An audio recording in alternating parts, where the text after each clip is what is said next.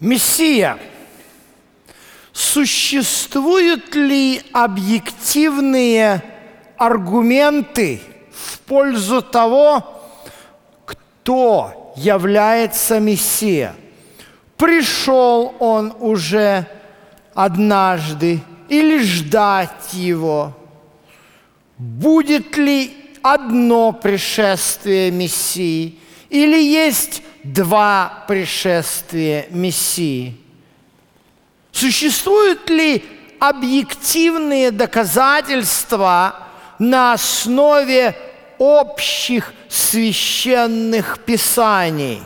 Или же христиане веруют в Иисуса исключительно потому, что это написано в Новом Завете, и можно так красиво подставить, и все сойдется. А для иудея, э, который не принимает по определению Новый Завет, э, все эти вещи будут казаться э, какой-то исключительно шарадой и личной интерпретацией.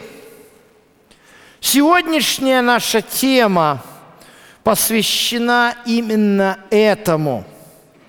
Может ли Библия на, то, на того, кто же есть Мессия – вы знаете, мы говорили на наших предыдущих лекциях о спорных вопросах. Мы говорили о том, э, вообще, кто такой Мессия, э, что это слово означает. Как бы это не есть спорный вопрос. Да, мы говорили о том, что Мессия несет спасение, да, что даже имя Иисус Христос – оно в принципе э, не относится, это не имя и фамилия, это, это, это не паспортные данные. Каждая из этих составляющих несет в себе определенный конкретный смысл. Мы встречаем слово Иешуа, Иисус впервые в победной песни, записанной в 12 главе книги пророка Исаи. Вот Бог, спасение мое, в радости будем почерпать воду из источников спасения. Вся 12 глава Исаия, она очень коротенькая, но она говорит о спасении, о Иешуа. Это все хорошо. Но кто этот Иешуа? Кто он? Можно ли указать? Был ли, как говорят многие мои э, еврейские иуде... э, ученые, оппоненты, был ли тот человек действительно Иешуа? Или, может быть, он самозванец – о том человеке, они говорят, имея в виду родившегося от Марии Иисуса из Назарета. Христос – это ведь тоже не фамилия, мы это выяснили с вами. И мы выяснили, что Христос – это вообще не русское слово. Кстати, Иисус тоже, да, это греческое слово. А Христос, оно точно греческое слово, по-русски означает «помазанник». На иврите оно звучит как «машиах». И мы встретились с этим словом тоже в книге пророка Исаи, 61 глава. Дух Господа Бога на мне. Он помазал меня благовествовать нищим. Вот здесь впервые у нас звучит роль и функция Машеха. Но опять же, этого пророка, который, в общем-то, считается пророком, авторитет, все, скажет, а был ли тот человек, действительно этим Машехом, или он просто так про себя это сказал. Действительно, у нас очень много есть в Библии пророчеств, об этом мы говорили. А, есть пророчество, э, проповедники говорят, 300 пророчеств.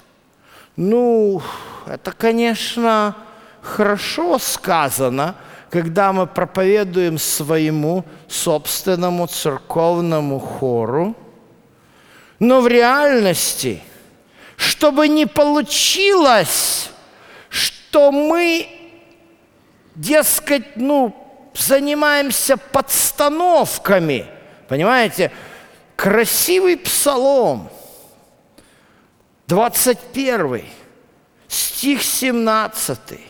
«Ибо псы окружили меня, скопище злых обступило меня, пронзили руки мои и ноги мои. Можно, конечно, если э, вы христианин, э, выросли в христианской семье и воспринимаете это как должное, э, с этим родились, ну, конечно же, вы будете думать, что таком другом это речь идет, кроме как о э, том, кого многие христиане видели эти картины с распятием и так далее. То есть это все на автоматизме у христианина, а у иудея вопросы. Кому пронзили руки? Почему так? Почему это должен быть этот человек? Да и вообще, так ли говорит этот еврейский текст? Или возьмем еще один пример. Возьмем, например, Псалом 2, его часто э, используют. «Восстают цари земли, князья совещаются вместе против Господа, против помазанника его. Я помазал царя своего над Сионом, над святою горою мою, восвящу определение. Господь сказал мне, ты сын мой, я ныне родил тебя. Почтите сына, 12 стих, чтобы он не прогневался, дабы вам не погибнуть в пути вашем.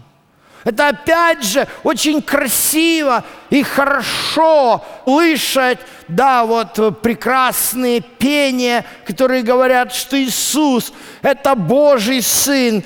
Все воспринимается как нечто само собой разумеющееся. Но для еврея, для которого понятие, что э, Мессия, Божий Сын – это не есть что-то само собой разумеющееся. Он читает этот псалом и думает, так это же про Давида говорится, я помазал царя над Сионом. Почему кто-то применяет это к этому человеку? Ну или еще один пример. Я не могу пропустить это Псалом 15. Здесь написаны такие слова в десятом тексте. «Ибо ты не оставишь души моей в аде и не дашь святому твоему увидеть тление». Это прекрасные слова. Кстати говоря, это единственный текст, который говорит о воскресении Машеха, Мессии. Вот. Но это опять с христианской точки зрения. Это потому что в, псал, в, в книге Деяния апостолов, вторая глава, у нас есть речь Петра. Знаете, э, с чем я вот эти псалмы и все эти тексты сравню?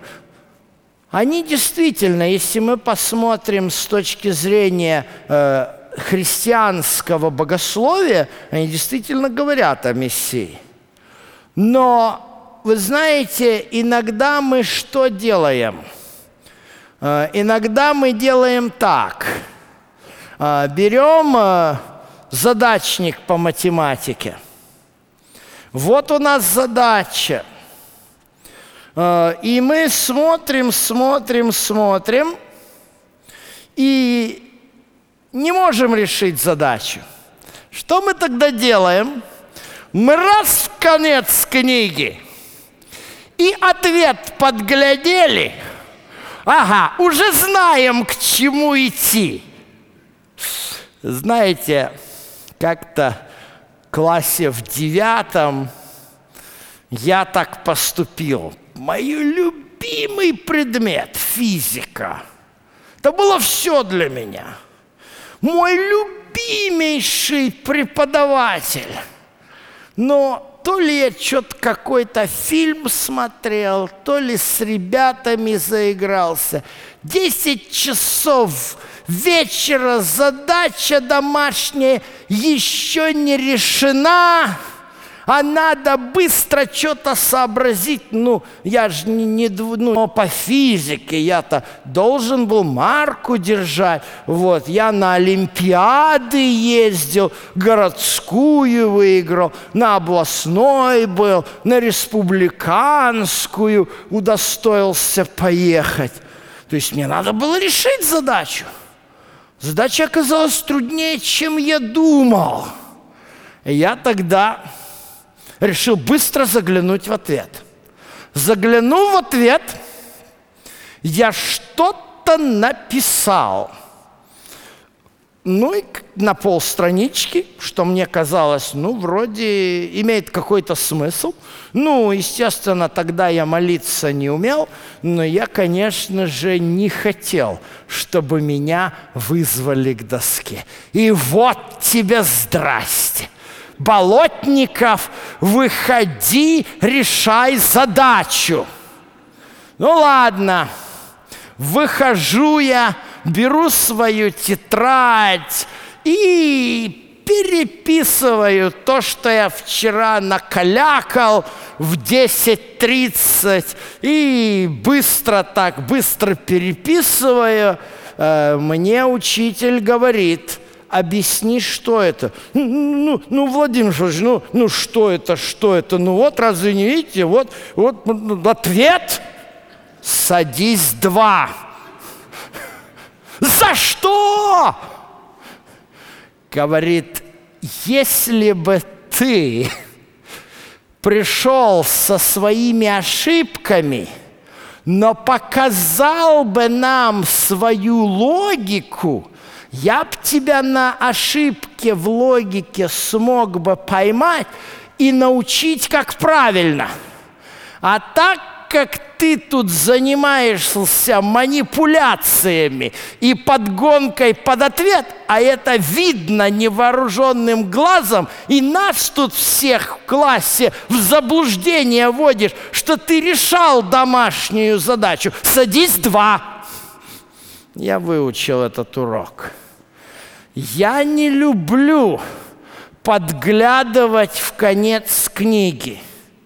Задача должна быть решена так, чтобы ответ нашелся без подсказки. Понимаете, а к чему я веду?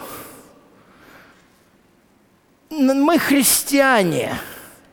Как часто читаем, знаете, вот я прихожу на э, обучать людей ивриту, приношу свою Библию на еврейском языке, и все так удивляются. Ой, так она же с обратной стороны читается. Друзья мои, а как все читают Библию у нас?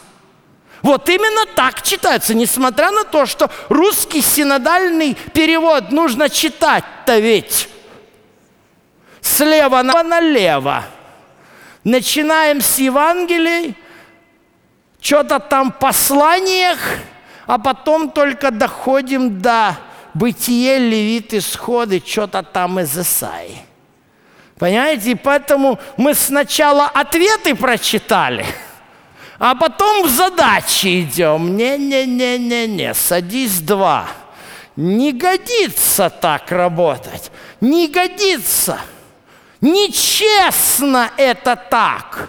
Бог не давал какие-то шифровки своему народу израильскому, чтобы они смотрели, ничего не понимали, а потом вдруг к ним появились такие умные отцы церкви там, и давай им рассказывать, а что вы не понимаете? Вот у нас в Новом Завете все написано, мы все понимаем. Вы понимаете, какая проблема? Если объективные факты, которые можно использовать. И вот для меня это был вопрос серьезный. Может быть, здесь сидят те, я знаю, что здесь сидят те, которые где-то э, немножко знают мой путь и мои искания – и мои мучения, которые продолжались э, два года, мне нелегко далось принять Иисуса как Мессию Израиля. Но принял я его лично, мой опыт, исключительно через серьезнейшее исследование священного писания. Поэтому из всех 300 стихов, которые можно найти в Ветхом Завете, которые, в принципе, говорят о Мессии, это факт, но говорят косвенно. Я хочу вам показать сегодня стихи, их не так много – их два. Всего два. Но они говорят абсолютно прямо. Я покажу вам первый текст. Это у нас книга пророка Михея, э, пятая глава и э, второй текст – здесь сказано, «И ты, Вифлеем Ефрафа, мал ли ты между тысячами иудинами?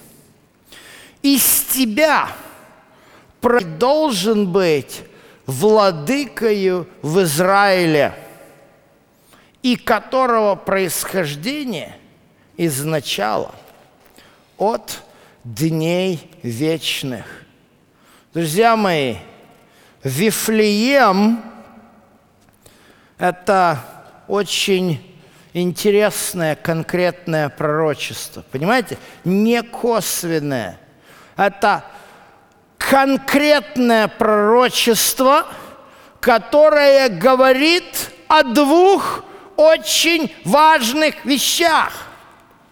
Факт первый – Речь идет о рождении владыки Израиля. Факт второй.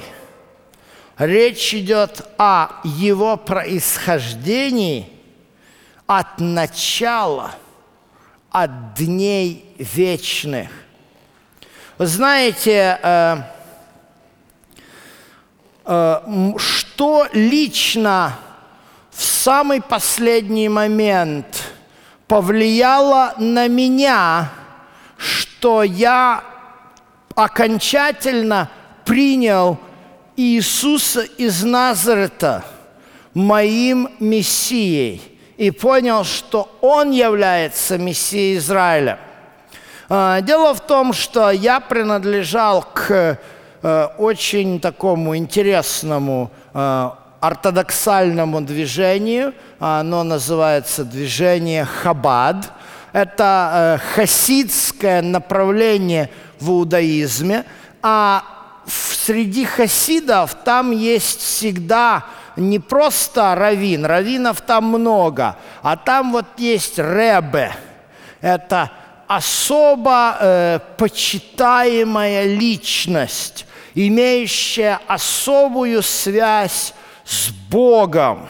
А, хасидское движение основал некий Исраэль Балшемтов, который э, проживал э, в 17 веке в городе Меджибаш Хмельницкой области, если я не ошибаюсь. Поэтому э, корни здесь связаны. И хасидское движение, оно было основано потому что в это время были тяжелые времена для э, еврейского народа. Вы понимаете, э, мы знаем 1654 год, год, когда Богдан Хмельницкий, э, Сферьяславская Рада, объединение России с Украиной под царя Алексея Михайловича – но для евреев это очень были тяжелые годы. Богдан Хмельницкий не смог а, победить поляков, поэтому обратился к России – но почему-то, чего-то ему не понятно. Вот казаки Хмельницкого совершали набеги на еврейские поселения, совершали страшные погромы. И для евреев это было страшное время, очень тяжелое время. Погибали, не знали, куда деться, потому что э, это же была Польша. А на территории Польши евреи проживали с XIV века – а тут их начали изгонять с домов, обвинять в чем-то, говорить, что спаивают народ, в общем, всякое такое. Ну и люди разочаровались, не знали, что делать. И вот тут появляется интересная личность, которую называется, он называет себя Шабетай Цви. Шабатай от слова шаббат, суббота – а цви – это одно из ласковых названий Святой Земли. То есть «я вам дам покой, шаббат, в земле обетованной» его имя было. Вот он назвал себя Мессией, и э, как бы он пош... повел за собой огромное количество народа, и они даже решили идти через э, турецкие земли в Палестину – но там Шабатай Цви был схвачен. Султан ему сказал, что если он не примет ислам, то ему отрубят голову, и Мессия обратился в ислам. Еврейский народ пережил великое разочарование и вообще не знали, что делать. И вот на этой волне появляются вот такие вот мистики. Вот этот Баал Шамтов – он основал вот это вот мистическое движение, которое сегодня э, довольно хорошо э, видно э, по особым таким одеждам, да, которые приезжают сегодня э, хасиды в Умань, да, э, их легко распознать, потому что они одеты в одежду э, 18 века. Почему они так делают? Потому что у них есть Ребе – основатель, и вот этот Ребе, они следуют за ним, они живут, как он жил. То есть Ребе носил такую лисью шапку на шаббат – потому что было холодно, это была красивая одежда. И вот э, те же братцевские хасиды в Иерусалиме 40 градусов тепла, они ходят в этих бобровых листьях, шапках на шаббат, потому что их рэбе так ходил.